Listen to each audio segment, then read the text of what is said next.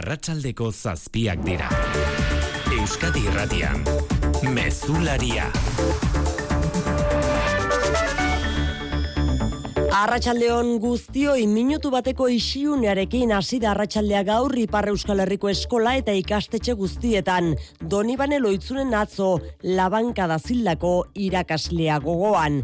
Fiskaltzak eman ditu ondoren ustezko erasotzaiaren inguruko xehetasunak. Kaltea eragitera bultzatu zuen ahots bat entzun zuela jakinerazidie ikerlariei. Une petite voix qui lui parle, qui l'incite à faire le mal, et qui lui aurait suggéré Eta hotxorrek iradokiziola hilketa gauzatzea. Bere buruaz beste egiten saiatutako mutikoa da, amasei urtekoa, eskola jazarpenaren biktima, eta beraz bai, buruko arazoak badituela agerikoa den arren, fiskaltzak ez du arrazoirik ikusten irizpidez aldatzeko. Aurrez pentsatutako hilketa delitua leporatu dakiokeela, eta gaztearen espetxeratzea eskatuko du bihar epaiaren aurrean.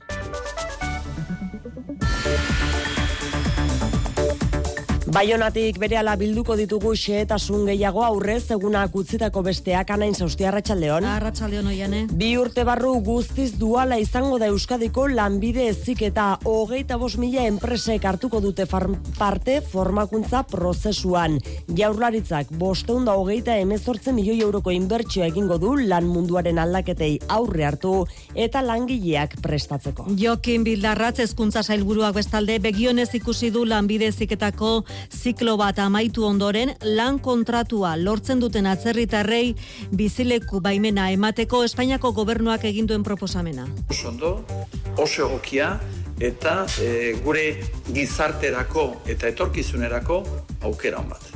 Gasteizko mendiak inguruneak ez du parke natural aitortzarik izango eta hortaz azazetan parke eolikoa egiteko proiektuak aurrera jarraituko du. EH Bilduk eta Podemos iuk eskatu zuten aitortza Eusko Legebiltzarrean Eusko Alderdi Jeltzaleak eta PSEek boxen babesarekin atzera bota dute argudiatuta bateragarriak izan behar dutela ingurumenaren babesa eta aldaketa klimatikoari aurre egitea. Erabakiarekin kritiko EH Bilduko Mikel Otero.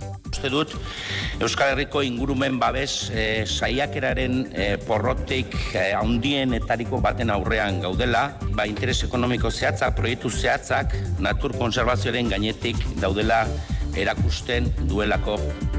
Nafarroko gobernuak eman ditu gaur ikastetxe erligiosoetan jazotako pederastiari buruzko datuak berrogei kasu jaso dituzte. Ikerketa batzordearen aurrean ari dira, bost eta amabi urte artean zituztenean abusua jasandakoak testigantza ematen. Adituak testigantza horietan oinarritzen dira, biktima izaera aitortza emanala ez, erabakitzeko Eduardo Santos konsellaria. batzordeko kideak ari dira e, biktimak entzuten grabatzen da eta horren bidez ja osatzen da espedientea proposamena egiteko. Eta proposamenaren ondorioz, ba, onartzen da, edo ez da onartzen, biktimaren egoera, ez?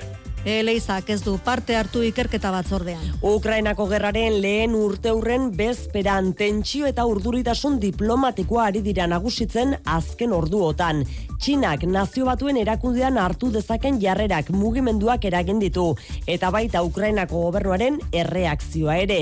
Zelenski presidenteak argi adierazi du Txinarekin hitz egin nahi dutela. Ми на рівні дипломатів сигнал цей Китаю передали. New Yorken abian da nazio batuen batzar nagusia, Txinak aurkeztu asmoduen proposamenak lehen arrakalak eragin ditzaken bitartean, Errusia gaitzesten duen ebazpenak babes handia lortzea espero da. Albistegi honetan joko dugu New Yorkera Jerai Diaz lankidearekin bat egiteko. Eta kiroletan Aritz Gaiastegi Arratsaldeon. Arratxaldeon oiane. Hasi dira Europa Ligako partidak. Hasi dira bai, futbolean eh, jokoan eh, dira, Europa Ligako playoffeko itzuliko lau partida, Milanek utz, Sporting Portugalek utz, Monakok bat, Bayer Leverkusenek bat, Nantesek utz, Juventusek bat, eta PSVek utz, Sevillak utz, eta bedeatzetatik aurrera, Union Berlin Ajax, Manchester United Barcelona, Rennes Shakhtar, eta Roma Salzburg partidak jokatuko dira, kanporak eta hauetako irabazle bat izango da, Realaren aurkaria, urrengo kanporaketan. Eskualoian, beraberari, eltxe gokitu zaio kopako finala ordenetan, txapelketa pirilaren hogeita batetik hogeita irura jokatuko da Malagan, eta pilotan, Bibitako ligaskako irugarren eta laugarren postuak erabakiko dituzten partea jokatuko dira asteburuan, imazek eskuko minez jarraitzen duenez eskiro sariko da lasorekin batera eskurdiaren eta martijaren kontra ibarren eta labriten atzo erretiroa iragarri zuen Iker Irribarriak beteko du Peio Etxebarriaren utxunea. Laboral kutsak babestuta eguraldia eta trafikoa. Abisu horian jarraitzen dugu barnealdean elurragatik biargoizeko seiak arte, izotzagatik berriz, amarrak arte luzatuko da abisu hori. Eguraldearen iragarpen euskalmeten, maialen, izak, arratsaldeon maialen. Arratxaldeon, eguna giro guztiarekin amaituko dugu. Datozen orduetan, elurkota jatsi izango da, eta egun amaitzerako boston metro inguruan egongo da. Hala ere, prezipitazioak gutxi irango du. Datorren gauean oraindik euritan jarraituko dugu, baina bi argoizean goiz atertuko du. Laster ostarte zabalak irikiko dira eta Oskar begeratu ala barne alekoan baldekutan izotza egingo du. Gero, egunaren erdiko orduetan, temperatura gaurko baino zertxu baitatoa izango da, baina iluntzelako berriro ere izotza botako du barnealdean. Errepidetan ana, nabarmentzeko arazori bai? Bai, arreta zuian apirurogeita sortzian, kotxe bat errepidetik atera delako gazteizera bidean, eta arazo berak gipuzkoa seien da hogeita zazpi errepidean arrasaten aratxabalatako bidean, hemen ere auto bat errepidetik atera da. Eta azkenik, segurtasun saian esan digute, elurragatik arazoak dituztela ibilgailuek altuben kateak jartzeko gomendioa zabaldu du segurtasun saiak altu emendatean. Musika mundutik berriz, bi agurren berri jaso dugu gaur.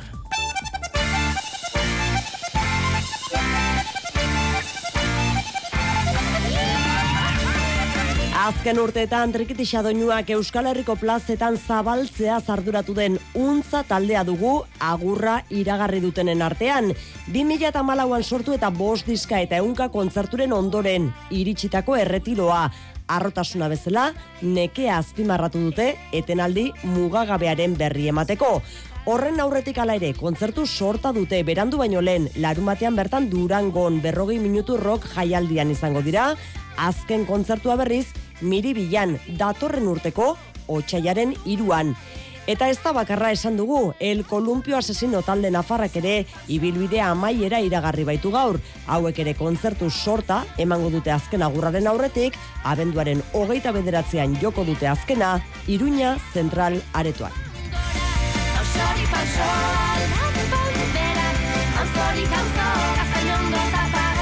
Arratxaldeko zazpiak eta zazpi minutu ditugu teknikan eta errealizazioan Xanti Gurrutxaga eta Mikel Fonseca.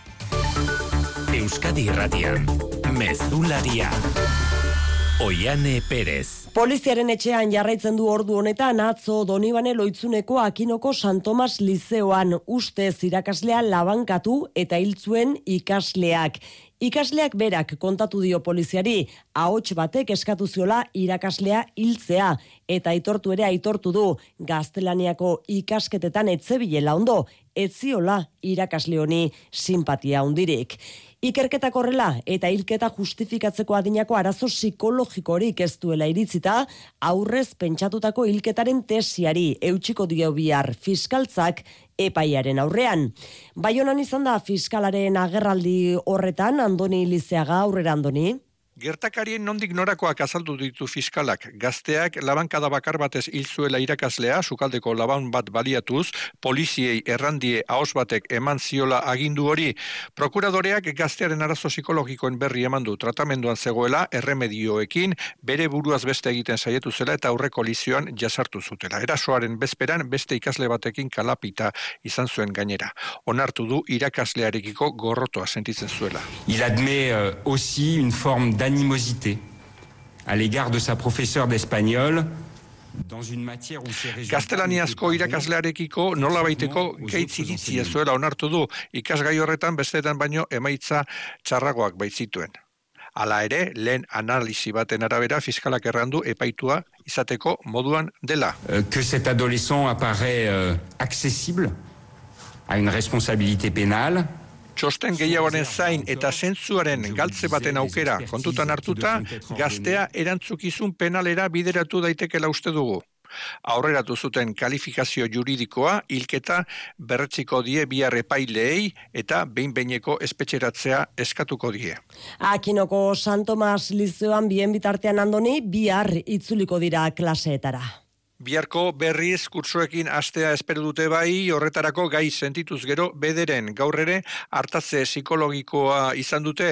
Amar lagun dira krisi egoera kudeatzeko osasun taldean medikuak, pediatrak, pedopsikiatrak, psikologoak eta erizainak. Aurren eta irakasleen errenetara, elorgia mestoi baionako ospitaleko psikiatra taldean da.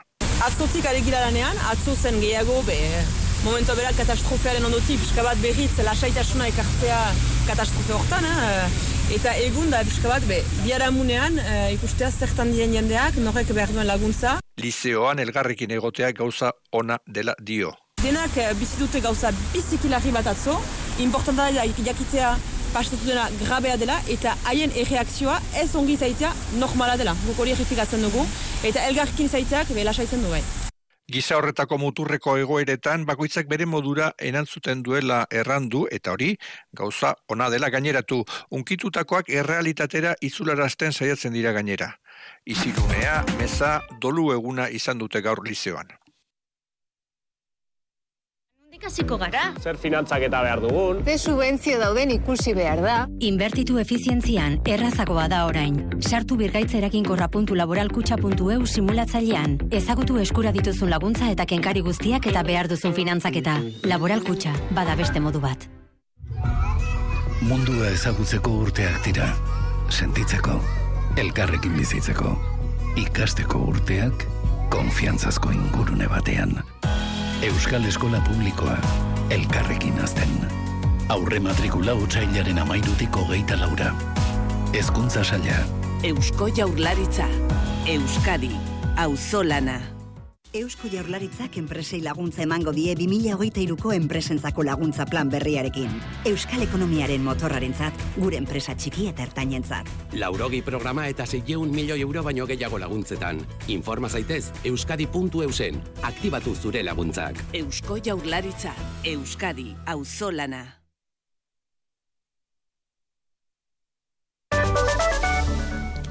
Madrilen diputatuen kongresuan gainditu dute tramitea Euskadiko kontzertu ekonomikoak bost urterako kupoak eta Nafarroako hitzarmenak. Azken aldaketak eginda berrituta geratu dira beraz behin betiko hiru lege proposamenak. Mikel Arregi Madril Arratsaldeon Kaixo Arratsaldeon bai, gehiengo zabal batekin Espainiako Kongresuak argi berdea eman die datozen lau urtetako kupoari eta Euskal Kontzertuan eta Nafarroako hitzarmenean egingo diren aldaketei Madrilen eztabaida eta bozketa jarraitzen izan den Pedro Azpiazu ekonomia eta ogasun sailburua pozik azaldu da aldaketokin foru ogasunek finantziazio gaitasun handiagoa izango dutelako. Normaltasuna erakusten du, gurentzat segurantza oso garrantzitsua da, segurantza finantzieroa eh, instituzio guztientza, bai diputazioentza eta baita gobernorentzat dara, eta horregatik oso pozik gaude, ez? 2006 arteko kupoa, mila lareun mila milioitan jarriko da, eta ego euskal herriko lau hogasunek plastikoz kontzien zerga eta aberastasun handien gainekoa batzeko gaitasuna izango dute. Maria Jesus Montero hogasun ministroak itunaren aldeko hitzak izan ditu gaur, gogoratzeko desberdinen arteko bizikidetzaren berme dela. Negar esa foralidad es negar la Constitución, pero sobre todo es no entender ni a España, ni a Euskadi, ni a Navarra, Euskal Herria Bildu kritikoa azaldu da bestalde kupoaren kopurua altu egia dela adierazita, naiz eta espero bezala gaur, Ciudadanos eta Vox izan diren kontzertuaren eta hitzarmenaren kontra hitz gogorrak izan dituzten bakarrak Espainiarren arteko desberdintasunak areagotzeko tresnak direla esan dute, abertzalei eskentzen zaien privilegio bat. Diru kontuekin jarraitu zinterestasen eta euriborraren igoerak eraginda ego Euskal Herrian etxe bizitza erosteko sinatutako maileguen kopuruak behera egin du 2008 bigarren urtearen amaieran. Abenduan aurreko datuekin alderatuta, Euskadin beherakada euneko hogeita marrekoa izan da. Nafarroan berriz, euneko iruterdikoa xabier urteaga. Abenduan mila irureun eta zazpi hipoteka sinatu ziren Euskadin, Nafarroan irureun eta irurogei. Azaroko datuekin alderatu ezkero, etxe erosteko mailegu kopuruaren berakada argia da, euneko hogeita marrekoa Euskadin, euneko iruterdikoa Nafarroan. Urte osoko datuari begiratu ezkero, Euskadin hipoteken kopurua euneko zortzigo da, Nafarroan aldiz euneko lau gutxiago sinatu dira. Espainiar estatuan urte osoko datuetan joera negatibo izan duen erkidego bakarra izan da Nafarroa. Hipoteken merkatuan azken hilabetetan gertatu den berakadak bi arrazoi ditu, ustaian Europako Banku Zentralak hasitako interestasen igoera batetik eta erabaki horrek ekarritako euriborraren igoera bestetik. Abuztuan euriborra euneko bat komabikoa zen, orain irukoitza da, euneko iru komasei. Ineren datuen arabera, Espainiar Estatuan 2000 eta hogeita biko abenduan sinatu ziren hipoteken batazbesteko interestasa euneko bi koma irurogeita zazpikoa izan da, amar mailegutik zeik interestasa finkoa dute, gainerakoak euriborrari lotuta daude.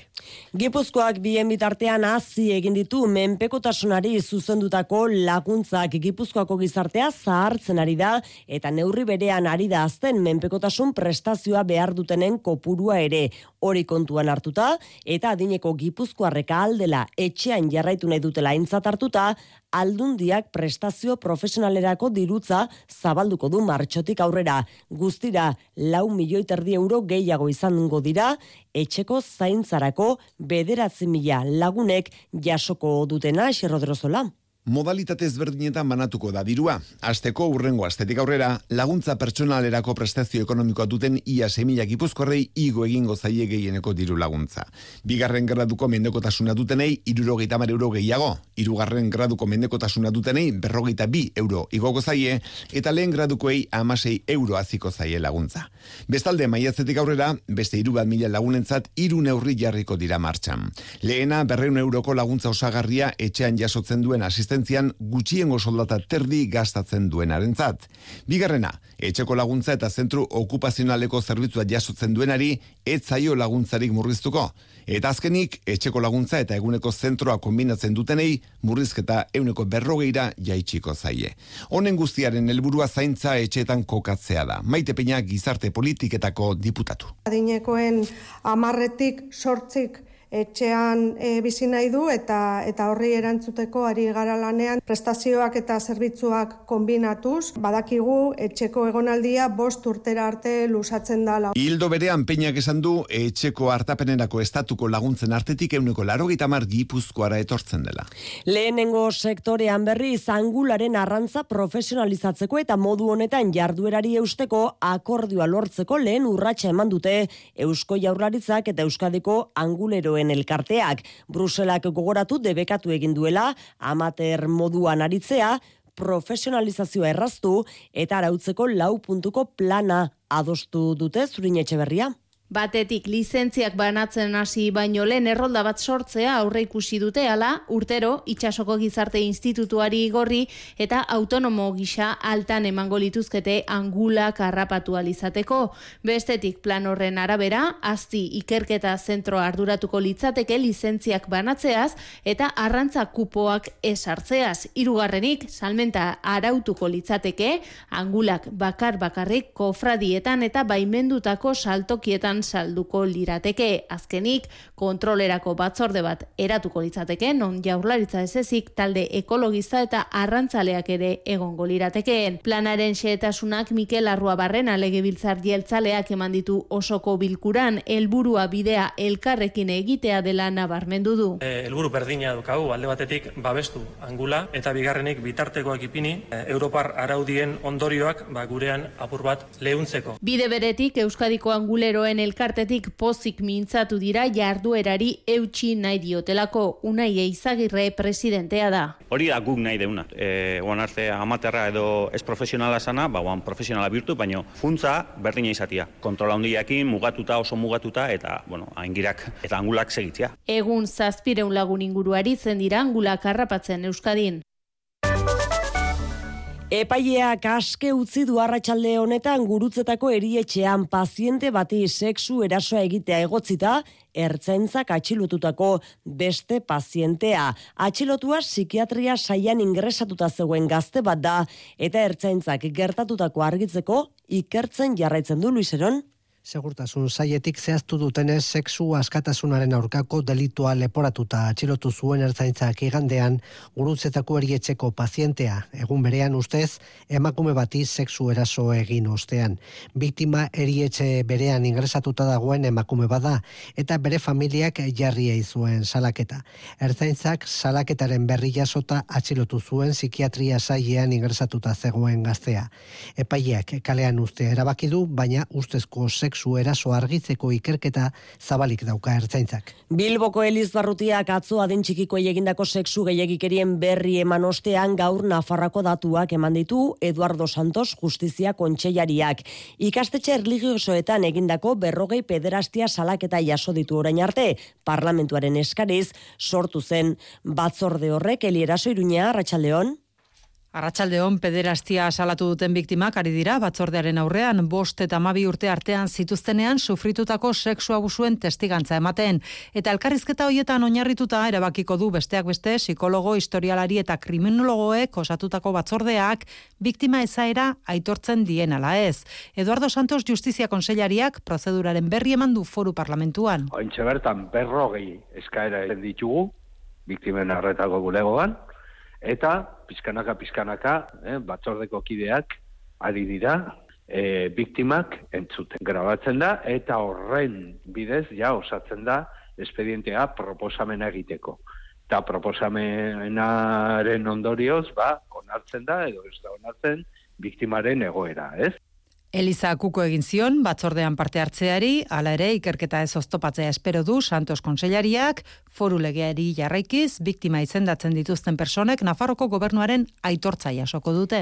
Datorren urtean, martxoaren zortzi euskadin jaieguna izendatzeko idoia mendia lan sailburuak atzu egindako proposamenak ez ustean harrapatu du mugimendu feminista. Euskadi ratian faktorian egindako aberazpenetan, Bego Muruaga, Maria de Maestu, foro feministako kideak eta Helene Lopategi bilgune feministakoak salatu dute idoia mendiaren sailak ez duela aleginik egin alako erabaki bat mugimenduarekin hausnartzeko saiakerarik ere ez duela egin alegia. Lopetegik ez du uste gainera jaieguna izendatzeak aldarrikapenak indartuko dituenik. Muruaga eta Lopetegi urren ez urren.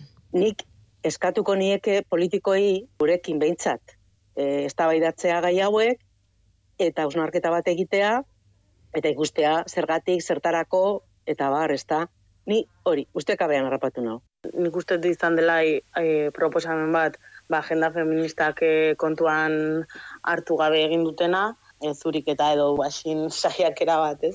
Guk egiturazko aldaketak eskatu ditugu eten gabe, eta ez dugu uste jai egun bat jartzea denik egiturazko aldaketa bat. 2008 bost ikasturterako Euskadiko lanbide eziketa osoa duala izango da. Hogeita bost mila enpresa baino gehiagok parte hartuko dute formakuntza horretan, amar ikasletik seik Euskaraz, B edo D ereduan egingo dituzte ikasketak, eta soilik lanbide eziketa irakasten den zentro guztietan, gela inmersiboak eta interaktiboak zabalduko dira. Horiek dira hezkuntza saiaren lanbide eziketarako seigarren euskal planaren helburuak ainoa mendiburu. Hiru ikasturtetan bosteun da hogeita mezortzi milioi euroko inbertsio egingo du eusko jaurlaritzak lan munduaren aldaketei aurre hartu eta enpresen beharrei erantzuteko gai diren langileak prestatzeko. Jokin Bildarratz, hezkuntza sailburuak planaren helburuak. Lanbide eziketako ikasleen euneko euna modalitate dualean 2008-2006 ikasturterako, Hortarako, hogeita bost mila enpresa prestakuntza dualean parte hartuko dute, eta berroita ma bost mila ikasle baino gehiago edukitzea.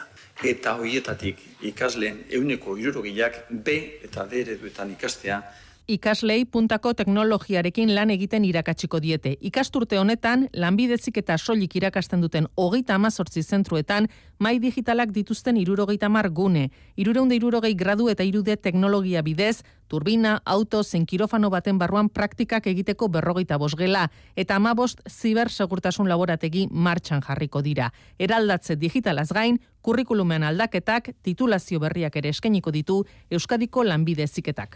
Aurkezpen horretan galdetu zaio jokin bildarratzen zkuntza sailburuari lanbide, lanbide ziketako ziklo bat amaitu eta lan kontratua duten atzerritarrei bizileku baimena ematearen inguruan jaurlaritzak begi honez ikusi du.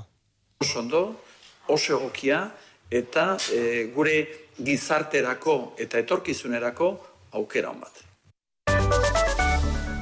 Eusko Legebiltzarrak atzera bota du Gasteizko mendiak parke natural izendatzeko oposizioak egindako eskaera esunarozena. Ezerezean geratu da era honetan, EH Bilduk eta Elkarrekin Podemos iukadoztu eta PP Ciudadanosek babestutako ekimena. Gasteizko mendiak bere osotasunean parke natural izendatu eta babes eremua zabaltzeko izapideak iron bitartean, azazetan aixe indar enpresak erekin nahi duen parke eolikoa geldi araztea eskatu dute. Ez da eskaera onartu eta kritiko EH Bildutik Mikel Otero legebiltzarkidea. Uste dut, Euskal Herriko ingurumen babes eh, saiakeraren eh, porrotik handien etarik baten aurrean gaudela, alde batetik balio nat, handiko naturguneak babes gaberik gelditzen direlako, eta beste alde batetik ba, interes ekonomiko zehatzak, proiektu zehatzak, natur konservazioaren gainetik daudela erakusten duelako. Kontra EAJ, PS eta Vox, jeltzale eta sozialistentzat bateragarria izan behar du ingurumena errespetatu eta aldaketa klimatikoari aurre egitea. Eta bizi dugun momentuan uste dute ezin dela baztertu energia berriztagarrien proiekturik bideragarriak badira behintzat ikuspuntu sozial ekonomiko eta ingurumenaren aldetik. New Yorkera egin behar dugu jarraian nazio batuen ezoiko batzar nagusira zehazki Ukrainako gerraren urtemugan Errusiaren inbasioa gaitzesteko ebazpena ari dira eztabaidatzen eta ebazpen horrek babesa handia izate aurrikusten da. Hala ere, Txina hartzen ari den posizioak urduritasuna eta mugimenduak eragin ditu. Volodymyr Zelensky Ukrainako presidenteak esan berri du esaterako Txinarekin hitz egin nahi duela. New Yorken da batzar nagusia jarraitzen Jeraidiaz, EITB-ren berri emalea Arratsaldeon Jerai. Arratxaldeon, azken orduko saiakerak hemen New Yorken Ukraina babesteko ebazpenak ahalik eta babes gehien lortu ditzan. Blokeen arteko zatik eta eta tentsioa agerian ari da geratzen herrialdeen adierazpenetan. L'absolue détermination de la France à soutenir l'Ukraine. Ukraine, no i viernuts, vis mir. Orain geldialdia egin dute eta bi ordu barru bozkatuko dute simbolikoa izango den ebazpena. Orain arteko babes handiena urrian lortu zuen Ukrainak. Eun eta berrogeita hiru herrialdek Errusiaren inbazioa gaitzetsi zutenean. Errusiaz gain beste lauk boskatu zuten kontra. Txina orduan abstenitu egin zen. Gaur zer egingo duen airean dago. Izan ere, Moskurekin azken egunotan izan duen hurbilketaren ostean, ez da baztertzen ezetzaren blokera pasatzea. Bere ordezkariak esan berri duenez, armen bidalketak ez du bakerik ekarriko eta Beijingek bake proposamen baten antzekoa aurkeztuko du. Hau ikusita Ukrainatik Zelenski Zelenski bera presta gertu da txinako agintariekin biltzeko. Bitartean hemen New Yorken laster ikusiko dugu gehiengoaren blokeak Ukrainaren defentsan batuta jarraitzen duen edo ez. Bazelenskiren adierazpen horiek Pedro Sánchezen aurrean egin ditu Ukrainako presidenteak ustekabean Kiefen bisitan izan baitu gaur Espainiako gobernu presidentea Sánchezek tanke gehiago itzeman dizkio Zelenskiri, Mikel eta Madrilen koalizio kidei etzai hori gustatu. Bai, Espainiako gobernua Ukrainari laguntza militarra ere agotzeko prest dago. Pedro Sánchezek Kiefen Volodymyr Zelenskirekin izan duen bileraren ostean esan du, sei Leopard tanke beharrean Espainiak amar bidaliko dituela Ukrainara eta gerra egazkinak bidaltzeko aukera ere aztertuko duela. Zelenskirekin izan duen agerraldian Sánchezek azpimarratu du, Eh, vamos a ayudarte, eh, querido eh, Volodymyr, en todo lo que nosotros podamos. Espainiak hacer, eh, Ukrainari alik eta laguntzarik handiena emango diola. Gobernu barruan baina Sánchez- Sánchezen iragarpena ez da Unidas Podemosen gandik ongi etorria izan, tankeak beharrean bakea lortzeko elkarrizketa eta negoziazioa behar direla nabarmendu dute, eta kongresuan koalizio gobernuaren ondoan dauden taldeek ere euren kezka azaleratu dute. Entzun mertxe izpurua Euskal Herria bildu. Erabakia alde bakarrez hartu du gobernuak kongresuan eztabaidatu eta bozkatu gabe, arma gehiago bidaltzeak eta eskalada militarrean sakontzeak ez gaitu bakera gerturatuko kontrakoa baizik, ze ondorio lasgarriak izan ditzake guztiontzat. Euskal Herria Bilduk, Eskerra Republikana KUP eta Benegarekin batera Robles defentsa ministroaren agerraldia eskatu du arma bidalketen inguruan azalpenak eman ditzan eta Partidu Popularrak ere eskaera bera erregistratu behar berri du duela minutu gutxi diputatuen kongresuan. Europar batzordeak hartu duen erabaki bat amaitzeko debekatu egin baitu TikTok aplikazioaren erabilera bere gaiuetan zibersegurtasun arrazoiak argudiatuta. Eta berdina egin dezake Europar kontseiluak ere.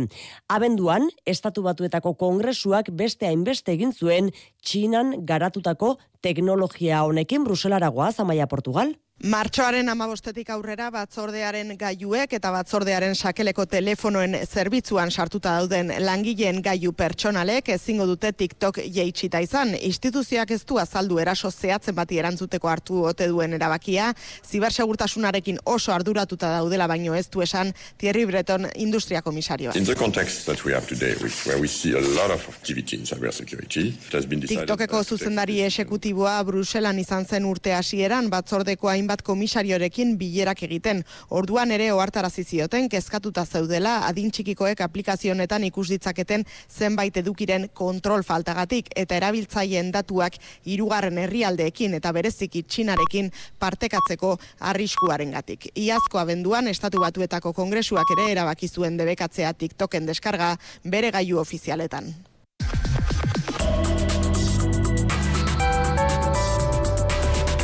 Euskadi Irratian, eguraldia eta trafikoa. Marian Beitea larrengoitean nola ditugu errepideak? Ba, elurragatik bereziki arazoak ordu honetan, naiz eta gehienak bigarren mailako mendateetan diren. Barreria edo pako adibidiz, itxita daude kamioentzat, eta kotxeek kateak behar dituzte, eta elurrari duelako kateak behar dituzte ibilgailu guztiek, azazeta altube eta herreran.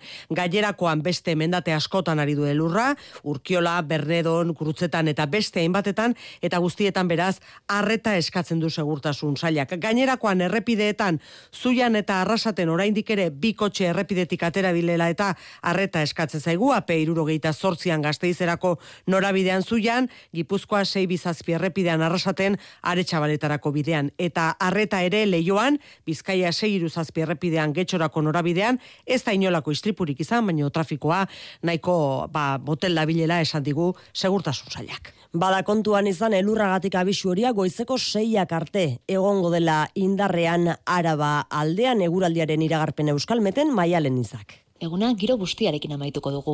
Datozen orduetan elurko eta jaitsi izango da eta egun amaitzerako bosteun metro inguruan egongo da. Hala ere, prezipitazioak gutxi irango du. Datorren gauean oraindik euritan jarraituko dugu, baina bi argoizean goiz atertuko du. Laster ostarte zabala kirikiko dira eta Oskar begeratu ala barne aleko hainbat lekutan izotza egingo du. Gero egunaren erdiko orduetan temperatura gaurko baino zertxo baitatu izango da, baina iluntzerako berri ere izotza botako du barne aldean. Mezularia, gertukoak. Getxon manifestazioa dugu ordu honetan Romo auzoko nagusien etxea eraistearen aurka goizean tentsiuneak errepikatu dira udaletxean. Izan ere protestetan ertzaintzak izandako jarrera salatzeko mozioa eraman dute udal bilkurara EH Bilduk eta Elkarrekin Podemosek. Eztabaida astearekin batera tentsioa areagotuz joan da eta azkenean bilkura aretoan bildutako herritarrak kaleratu egin dituzte iratibarrena. Bai, tentsioa mozioa ez da hasi diren une beretik nabaritu da, ea jota eta pesek hasiera hasiera tikarri utzi dute ertzaintzaren jarrera ona izan zela eta orduan iritsi dira lehen tentsio uneak. La jornada discurrió con total normalidad. Sin embargo, creemos que la Archancha está haciendo su trabajo, que es proteger Amaia Agirre alkateak orduan bota ditu plataformako kideak. A ver, baina hemen galdera argia da. Osea, bi pertsona itzegin badute zerraetik aleratzen da pleno osoa. Ez daukate zer esateko. Nola ez daukazula zer esateko. Ardura badaukazua kate bezala hori egiten ari bildu ere osoko bilkuratik irten da une horretan eta kanpoan zirela bizilagunek udalaren jarrera salatu dute oian azelaia. Gaur gertatu dana, errespetu falta horren adierazpen bada, legearen kontra egitearen beste adierazpen bada, antidemokratikoak direlaren beste adierazpen bada, bota gaituzte, eta ez digute utziko berri sartzen, e, usten diguten parte txiki hori erabiltzeko, ez, gure e, galderak egiteko. Nagusien etxearen alde borrokan jarraituko dutela adierazi dute. Donostiako ospitalean eraikin berria egiteko Espainiako gobernuaren lur saiak erosteko asmoa du jaurlaritzak azpiegitura horretan amantzio ortegak emandako protonterapia makina eta beste zerbitzu batzuk ezarriko dira. Donostiako alkateak plenoan egin du iragarpen hori oposizioak berriz egun ospitalaren eta onkologikoaren artean dauden aparkaleku plazak mantentzeko edo haunditzeko eskatu dioan egoni. Donostiako ospitalaren eta onkologikoaren artean dagoen ordainpeko aparkalekuaren zati batean proton terapia makina jartzeko eraikin bat egiteko aurre ikuspena dago. Eneko goia alkateak adierazi du udala Eusko Jaurlaritzarekin elkarlanean ari dela eta bitarteakari lanak egin dituela estatuaren esku dauden lur batzuk erosi eta bertan beharrezkoak diren zerbitzuak jartzeko aparkalekuak esaterako. Inguru horretako diseinua oraindik oso gordin dago, baina egun dagoen aparkatzeko plaza kopurua bermatuta egongo dela adiera adierazi du.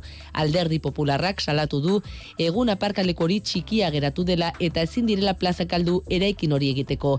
EH Bilduk langileek eta pazienteek aparkatzeko duten eskubidea aldarrikatu du. Olaia Duarte EH Bilduko zinegotzia. Zemen langileak doainik aparkatzeko eskubidea hitz egiten da, baina ez da ezer aipatzen pazienten eskubideaz. Parkin pribatua ordaindu behar dute onkologikora juten diren bakoitzean. Oraindik ez da zehaztu zenbat metro kuadro izango dituen proton terapia makina hartuko duen eraikinak eta hortaz zenbat aparkaleku galduko diren ere horretan.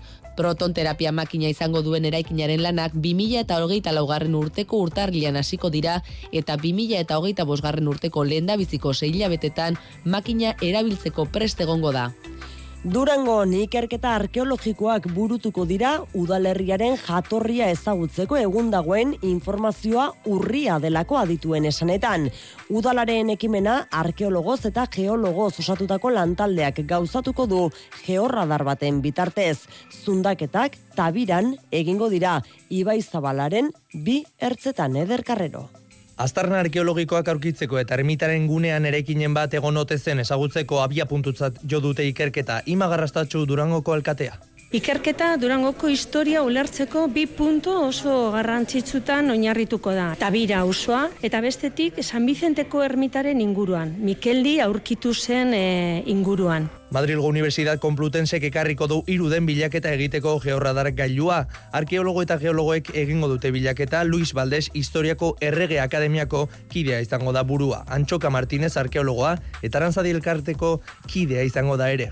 Abia puntua izango da, lekuko tasun historiko hori, hori besterik ez daukagu, baina bueno, nahiko fidagarria da. Hortik abiatuta, lana berez nik uste ondo planteatu dugula. Hasierako berri hori zuzena baldin bada, horri inguruan beratu beharko litzateke astarnaren bat. Iribilduaren jatorria sakonki ezagutu nahi dute, sortzigarren eta amazazpigarren mende arteko informazioa urria delako. Lanketak egiteko lurzoroaren baldintzak egokiak izan beharko dira, lantaldeak dio, lanak martxoaren erdialdera asilitezkela, emaitzak lau aste berandoago ezagutzeko. Kultura leioa. Kulturan bi agur ditugu gaur albiste untza musika taldeak etenaldi mugagabea iragarri du. Aldapangura bestearekin sekulako arrakasta lortu zuen taldeak agur kontzertu bira iragarri du baita azken kontzertuaren data ere. Datorren urteko otxaiaren iruan izango da azken kontzertu hori Bilboko miribilan. Bestalde, el kolumpio asesino talde nafarrak ere hogeita marrurteko ibilbideari bukaera emango diola iragarri du.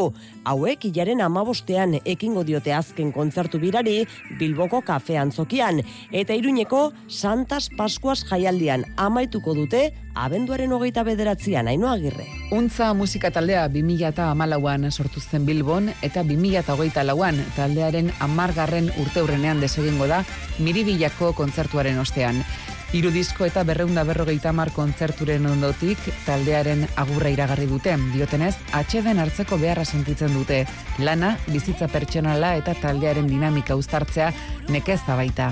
E, sortzeko prozesuan oso neke mentala la esango nuke kontzertuta maneke fisiko hau da. E, urte hauetan ba ibiliga pixkate disko atera gero gira. Eta ba gaunden pixkate nekatuta eta egia da ba bakoitzak ere bai ba bere bizitza pertsonalai ba pixkat eskaini eskaini nahi zion denbora. Kilometro batzuk gehiago egin beharko dituzte oraindik iragarri dutenez uda honetan bata bestearen jarraian emango bai dituzte kontzertuak.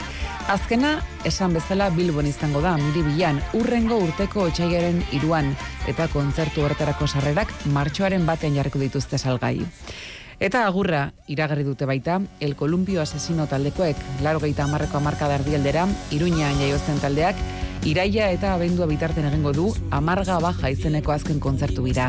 Aurreneko kontzertua Bilbon izango da kafean zokian iraiaren amabostean eta azken emanaldia Iruñako zentralaretoan abenduaren hogeita bederatzean. Donostian, iraiaren amaseian joko dute intxaurrondon eta gazte izen Jimmy Jazzen hariko dira zuzenean azaroaren amaikan. Sarrerak salgai izango dira urrengo asteartetik aurrera oso polita eta last turren webguneetan. Te voy a hacer bailar toda la noche. Loraldia Euskal Kulturaren udaberriko jaialdiak berri espres du bederatzigarren edizioaren egitaraua martxoren bederatzean hasi, hilaren hogeita, hogeita zeira luzatuko da mailua gara lelopean Juan Ramon Martiarena. Mailua gara, loraldiaren eh, bederatzigarren edizioaren leloak, Gabriel Arestiren poesia bati egiten dio referentzia.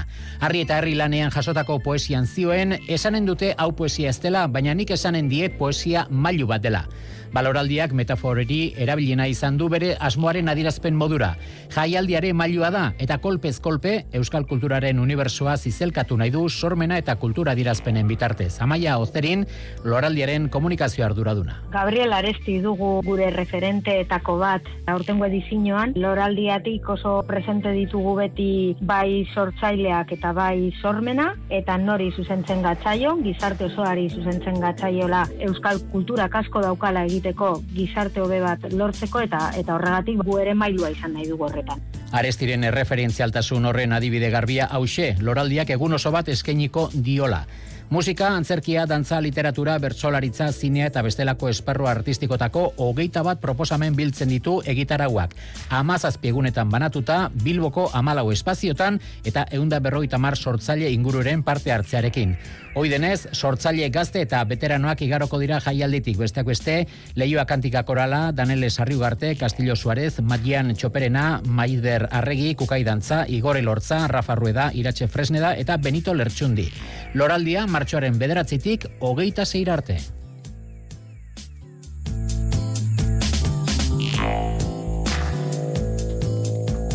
Kirol albisteak jaso behar ditugu jarraian, zortziako egutsi ditugun honetan, aritz gaiastegi hementxe dugu, arratsalde hon aritz. Arratsalde hon, oiane.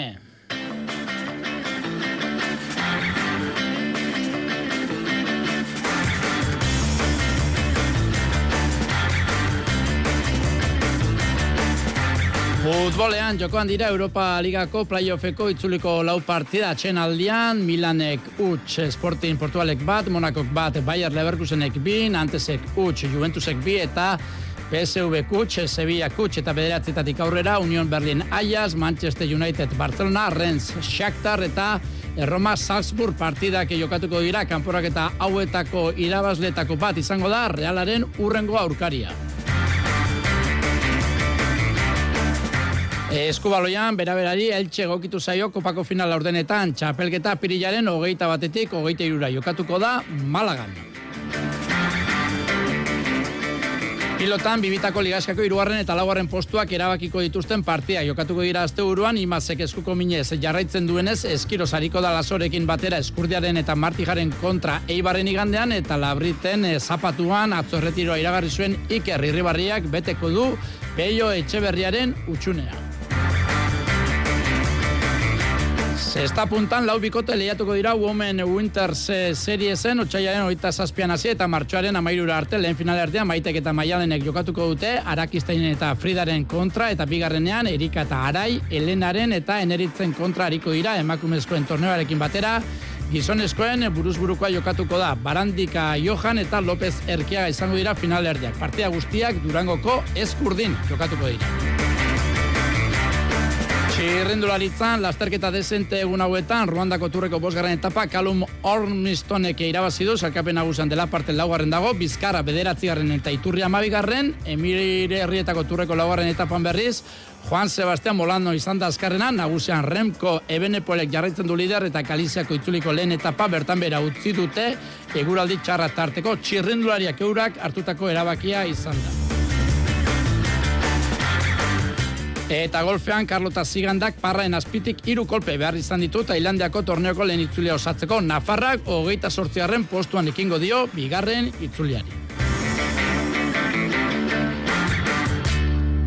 Arratxaldo entzule lagun, zazpiak eta berroita iru minutu dira, Europara behira zi behar dugu futbol errepasoa izan ere, jokoan dira, Europa Ligako playoffeko itzuliko lau partia, Real Saleek adi adi jarritzen eh, egongo diren eh, kanporaketak eh, dira, inzuzen ere, lehi hauetako irabazletatik aterako baita, txuri urdinen kontrarioa balau partia jokoan dira, momentu honetan atxenaldian, Milanek utx Sporting Portualek bat, Monagok bat, Bayer Leverkusenek bi, Nantesek utx, Juventusek bi eta PSVek utx, Sevillak utx eta bederatzietatik aurrera, Union Berlin Ayas, Manchester United Barcelona, Rennes Shakhtar eta Roma Salzburg partidak jokatuko dira. Gurean, atletiken, Aitor Paredesek aukera handiak ditu Gironaen kontra zeratik aritzeko. Dani Bibianek partia bateko zigorra bete beharko du txartel pilaketa tarteko eta Inigo Martinez hasi da talde dinamikan sartzen baina oraindik ez dago jokatzeko moduan hortaz. Erdiko atzelari bilbortarra izango da jirairekin batera defentsaren erdialdea zaintzeko arduraduna. Osasunan ere Kopako final erdia gogoan eh, izango dute atletiken antzera, baina arrasateren eh, taldeak badauka zerezana laligan eta burubelarri ari da zebiaren etxean jokatu beharreko neurketak gertatzen gorriek zadarren entrenatu dute gaur, Budimir Katarroarekin, Ruben Garzia eta Peña ez dira taldearekin entrenatu eta Torro bestalde normaltasunez aritu da Nacho Bidalek eh, azkenik balantzaioaren eh, zati bat baino ez du egin eta realak mestaia bizitatuko du zapatu gauean eh, Patxeko eta Goro Zabaleak eh, taldarekin entrenatu dute gaur eta pres daude deialdire itzultzeko Silbak, Momo Txok, Aritzek eta Zadikek imin hartuta jarraitzen dute. Zubietan Alex Sola agertu da lesioa astu duela esan du eta Balentziaren eh, kontrako leia baino ez daukala buruan aipatu du. Bueno, nik ez nuke esango Valentzia erdi hilda dagonik, eh, ekipo gona dauka, beti badakigu Valentziaren historioa, bere etxean gainera, fuerte, situazioa ez da onena beraientzat, orduan aterako dira dena matera, irabaztera, eta gu hori kontrarrestatu behar dugu. Bigarren mailan Eibarrek Daniel Lasure eskerregaleko atzelaria fitxatu du. Bi asterako maila ematen badu Imanolen lekua betetzeko aukera emango dio klupe armaginak. Bin bitartean gaizka karitanoren taldeak Villarreal beren kontra jokatuko du bihar ipuruan. Zeltasunak zailtasun talde armagina zuzenean igotzeko borrokan dabil eta baikor agertu da teknikari deriostarra. Talde aleiakorra da eta eta bueno, ba, egoera lesio hauei, ba, gero txartelekin ditugunei eta guzti hoiei, ba, ditugunekin aurrekin partidura eta partiduari eta eta aurrera, ez? Ondo ondo gaude. Biharko aurkaria ezoikoa da talde gaztea eta talentu duna. Garitan horren ustez, ezoiko partida ikusiko dute amabostero ipuruara joaten diren zalek. Bai, azkenean kiston kalidadea daukate eta antolakuntza aldetik ere oso ondo. Ez ikusten dozunean, ba, bigarren talde bat, o filial bat, normalean dana dakigu, ba, jokalari onak izaten dituztela, ez? Baina ez, hauek eh, batez ere erasoko jokoan mekanismo asko hartuta dituzte, eh, oso talde hona da, eta, bueno, ikusiko dugu, ez? E, gehiago arduratzen nauena da gure talde ondo antolatzea, ditugun arazoekin, eta, eta gero logikoki, ba, euren atzetik ere, da partidu bat, badakigu euren atzetik ere ibili beharko garela, ez? Normalean, ipuruan eh, bestiak ibiltzen dira gure atzetik, ez? E, guk eramaten dagulako pisu guztia, ez? Partidoaren pisu guztia, ba, aurrekoan ere naizta galdu etxean e, pisu guztia eraman genuen, baina oraingoan ez, e, eraman dugu guk, baina eurak ere bai beste momentu askotan ba, ba, ba, baloia oso ondo manejatzen dutelako eta oso erasokorrak direlako, ez? Emakumezkoen futbolean, Feligaren geldialia baliatzen ari gara, ba, gure taldeekin egindako, gure taldeek egindako lana aztertu eta sasoiaren azken txampari begira dituzten asmoak e, xeetzeko atletik, denboraldi hasieran jarritako helburuetatik e, urrun dabil, estabil maila ematen mailari eusteko, borrokan murgilduta une honetan. Arritxu, iribar. Ez doa denboraldia nahi edo uste zen bezala atletikentzat, ligan amargarren tokian da, lehen eta Europako postuetatik urrun. Amargarren dire eta urbilago dituzte atzekoak aurrekoak baino. Onde torri zaie ligako eten hau, itxasauri arte futbolaria? Bueno, eh, egia da, ba, bueno, eh, azkenen bihazte direla eta igual esan daiteke ba, luz esan izan daitekela, baina baina bueno, e, nik uste taldeak e, indarra hartzeko e, momentu hori hartu dula, eta eta pizkat bai bai fisiko aldetikan eta bai mentalki ba, ba bueno pizkat deskonektatzeko. Egia da, ligako taldeen artean parekotasuna nagusi dela. Horrek partiduero maila ematera behartzen zaitu. Alegia, regularrak izan behar da, sailkapenean lehenengo postuen inguruan ibili izateko. Eta horixe falta izan zaio atletiki. Argi dago, e, taldea e, bueno, liga zieratik ama, bueno, pizkat e, irregularra izan dela, eta horretan e, zentratu bargea, e, taldea pizkat e, regulartasun maila hori e, mantendu, e, kanpoa, ma, bueno, e, etxean baino beto aritu izan geha, eta zaiatu bargea, ba, bueno, etxene bai, ba, gure etxen gaina, ba, e, indartzuago ibiltzen, e, e, partiduak e, laro gita mar minutu direla jakin, eta ta laro gita mar minutu goietan, ba, bueno, e, tope ibili berriala, ba, badakigulako liga gero eta ta zaiago dagoela, eta edo zein e, aurkari, ba, bueno, e, e, irabaz dezakelako. Ligaz gain, badu datozen asteetarako pizgarria atletikek, kopa, horrek bizipoza ekarri du.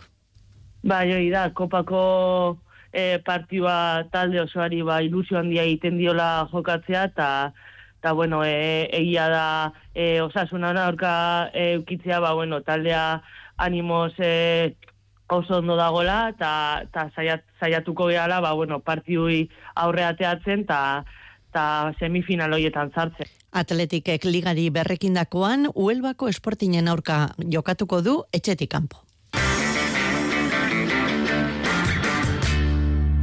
Pilotan, binakako ligaskako azken jardunaldia jokatuko da asteburuan, zerkapenaren goitik zen behetik, e, gauzak erabakita daude, beraz, irugarren eta laugarren postuak eskuratzeko lehiak bere ganatu du pilotazaleen e, interesa labriten, atzorretiroa iragarri zuen, Iker Irribarriak jokatuko du Peio Etxeberriaren partez azken egunera arte, egurrean, hariko da, Aramarra, Irribarriak eta Resustak, Peñaren eta Mari Eskurrenaen kontra neortuko dituzte indarrak. Resustak esan digu, aldan dia dagoela, irugarren edo laugarren zelkatzetik, bosgarren edo zeigarren egitera. Baina esate osuna, ez? E, alde desentia da, o, ba, bi aukera eukitzetik, bi partidu irabazi behar izatera, eta, eta bai, bai. E, galdu eta aukera batzu da duzko, artean behiru eta garren e, postuan geratzeko, baina, baina bueno, guretzago bideik zuzenen eta garbixena azte honetan irabazti da, eta horretan zehatu biaga, ez? Eibarren katedralean igandean lasok eskiroz izango du bizkarzain, imazek eskuko minez jarraitzen du eta ez da zurize jantziko. Baikoko bikoteak ezer jokoan ez duen bikote baten kontra neurtuko ditu indarrak, baina hala ere eskurdia eta martija beti dira aintzat hartu beharrekoak. Unai laso. Nik uste partio gorra izango dela, e, martija nik uste beti gorra doala, eta bueno, e, partio zai izango dugu, mi, bueno, Josu maia oso ona ematen ari da, eta bueno, nik uste ba, borokatzen badugu eta gure partio egiten badugu aukerak ditugula. Durangoko eskurdi zestaren erdigune bilakatuko da urrengo asteetan emakumeak izango dira nagusi protagonista zahar berritu berri duten pilotalekuan Women Winter Series zate joka daukagu, maitan eurbieta. Gernikako jaiala ipilotalekuaren lekuko hartuko du Durangoko eskurdik datozen hiru aste lehenetan Winter Series marka indartsua bihurtu da zestapuntaren eta gizonezkoen txapelketa arrakastatxuaren ostean lehen aldiz emakumezkoen txapelketa jokatuko da Women Winter Seriesa. Lau bikote lehiatuko dira eta txapelketa bi final aurrekok eta martxoaren amairuan jokatuko den finalak osatuko dute. Parte hartuko duten puntista guztiak oso gazteak dira, emezortzi eta amala urte bitartekoak. Zarrena eneritz lizardi mutrikuarra da, gazteenak berriz Erika Mugartegi Markina Xemeindarra eta Frida Watkins Zumaiarra, ama urte egingo dituzte aurki. Gainerako bost puntistak adirtarte horretan daude, maite hortiz de mendibil txarra, maialen aldazabal berritxuarra, Elena Barrenetxea Durangarra, Araile Jardi Markina Xemeindarra eta Iart Arakistain Sopelostarra eurei dagokie atzetik datozen belaunaldiei ateak zabaltzea eneriz lizardi. Azkenean e, zaingo zen ba, pauso aurra pauso bat da. Azkenean e, beti ba, nahi izan dugu ez, olako txapelketim garratzitxo bat ematea ba, emakumean aurra pauso bat emateko eta ba, porfin nahi da momentu bat eta gozatzeko momentu bat. Gernikan asteleen ero sortu den giroa bizitzarekin amesten dute eta txapelketak berak horretarako aukera emango duela uste du iart arakistainek izan ere, txapelketa orekatu aurre ikusten du naiz eta bere ustez, Helenak eta Eneritzek osatzen duten bikotea izan favoritoa. E, ondo, nik uste dut bikote denak nahiko parekatute dauz? Eta azkenean ba, bikote gogorra gara, baina bueno, partido politak ur, e, urtengo direz. Durangoko eskurdin datozen hiru astelenetan jokatuko diren jaialdiak bi partidek osatuko dute. Emakumezkoen Winter Seriesetako partidarekin hasiko da ikuskizuna arratsaldeko zazpietan eta ondoren banakako gizonezkoen neurketa jokatuko da. Izan ere, Winter Serieseko lau protagonistekin banakako Final Fourra antolatu dute. López, Johan Erkiaga eta Barandika izango dira protagonistak baina oso garbi daukate, txapelketako benetako izarrak, jaialdietako benetako izarrak, emakumezkoak direla Xabi Barandika. E, igual, bai garela apur bat laguntzi eurentzako be bai, ba, ba hori, ba, jente gehiago etorteko edo jente gehiago animetako, da de paso ba, euren e, ikuskusino ikusteko, da nik uste dute ba, gure aldien oso ondongo da bela. Bai, da, Europe disfruten bidabe hau, hau olatue, da nik uste dute hori esante moduen inaugurazioan kriston partidu urteak eureri, eta nik uste dut ginterren e, hobetungo da bela hori. Badatorren astelenean hasita emakumezko puntisten agertokia izango da Durangoko eskurdi pilotaleku historikoa, bertaratzeko aukerarik ez duenak, neurketa guztiak, ETV baten ikusteko aukera izango du gaueko amarterdietatik aurrera. Eskubaloi kontuak ere bai, bera-berak ez du sortan dirik izan kopako sosketan, eltxe gokitu zaio final laurdenetan berez, Imanol Albarezen taldea askoz gehiago da, baina kopan, azken hiru ekitaldietatik bitan, eltxeke kanporatu egindu. Ester Arrojeria. Erreinan kopan ez dago partidu errexi, baina bueno, e, eltxe bakigu bereztiki kostatzea egun taldea dela, azken erreinan kopetan e, kanporatu gaituzte, azkenen gauken duta behaiek izan dira kanporatu gaituztenak, baina bueno, e, nik gure taldean gan konfiantza dakat, eta bueno, tokatze zana, tokatze zala, uneko eunian junberko genuen kanporaketa aurrera, kanporaketan aurrera inai bagenun, eta, eta bueno, hori ez aldatuko. Kopako final sortzirako asko falta da, pilaren oite iruko asteuran jokatuko da Malagan, baina ligan etxeko lanak bideratu ostan, kopan arantzak endu nahiko luke erdiko jokalariak. Kopan beti esate dugu ez, azkenian ligak inezakala bat ere zer ikusirik, ezen gauza gerta daitekela partidu batea jokatzen dezunean, eta, eta bueno, e, esan dezun bezala, dibide bezala dazkau, ez donostiko kopa bakarrik, baizik eta horretikan jokatutakoak ere bai, azkenetan ez zeula finalea iristea lortu.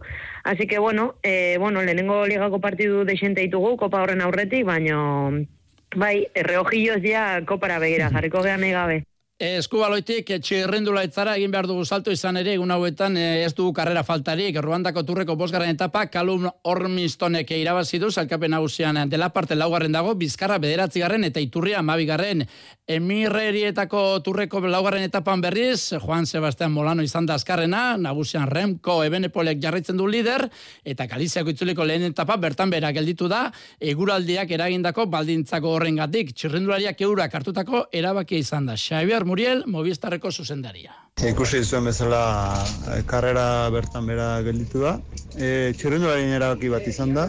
E, azkenean e, hotza noski izugarria, e, txirindulari asko lauan e, gelditzen ari zien, e, bat emate beste ambulantzian sartzen ere bai, eta batez ere esaten, esan diguten ez gure abintzet, ez zutela ikusten. E, Santiagoekin, Antiagoak enduta, oso oso arriskoatzea zegoela, erorketan bat beste ja asizala egoten, eta ez behai ziurtasuna ez zutela ikusten, eta bueno, ba, beraiek erabaki dute hitz egiten artean gelditzea, eta kasu honetan ba nik e, boix, e, pentsa, lan, lan egin dugu egun guztian. Zer da aukera politia genuen irabazteko, baina beraiek erabaki duten, erabaki duten ez gelditzea, ba, guk hortan e, ba, txarlotu, eta azkenean ba, ziurtasuna eta minik ezartza da garrantzitsuena, eta bueno, ekarriko du baten aurkakoak eta kontrakoak, baina txirrendulari gain gutxitan gelditzen dira horrela eta gelditu direnako pentsa egoera zegoen.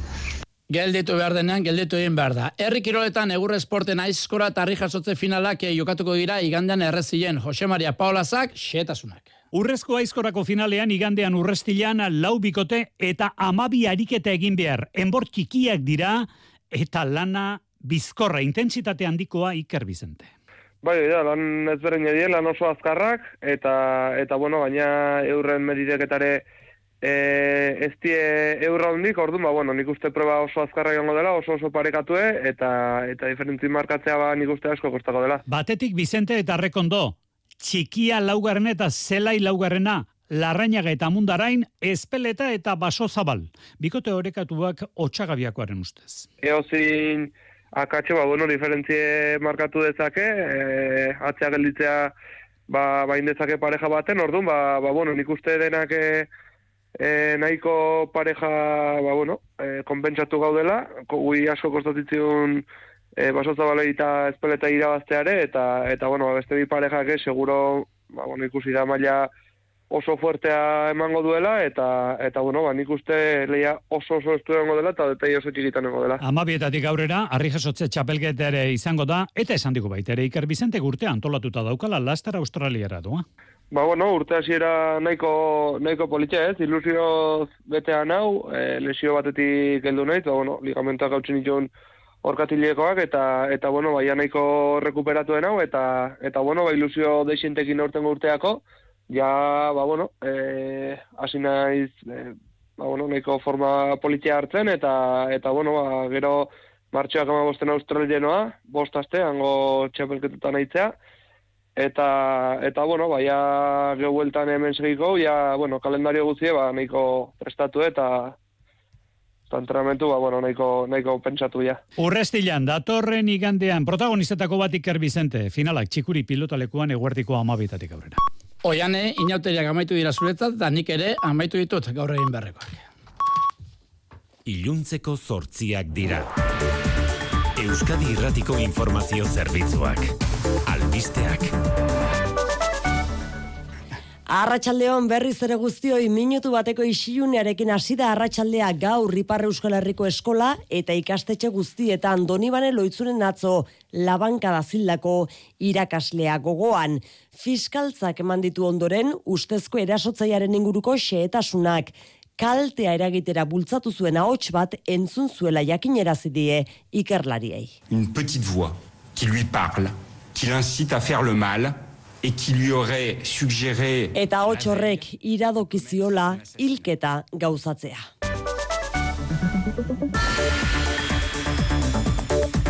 Xehetasun gehiago fiskaltzak eman dituenak amasei urteko atxilotuaz, bere buruaz beste egiten saiatutako mutila da, eskola jazarpenaren biktima izan zen beste liceo batean, eta tratamentu psikiatrikoa ari da jasotzen.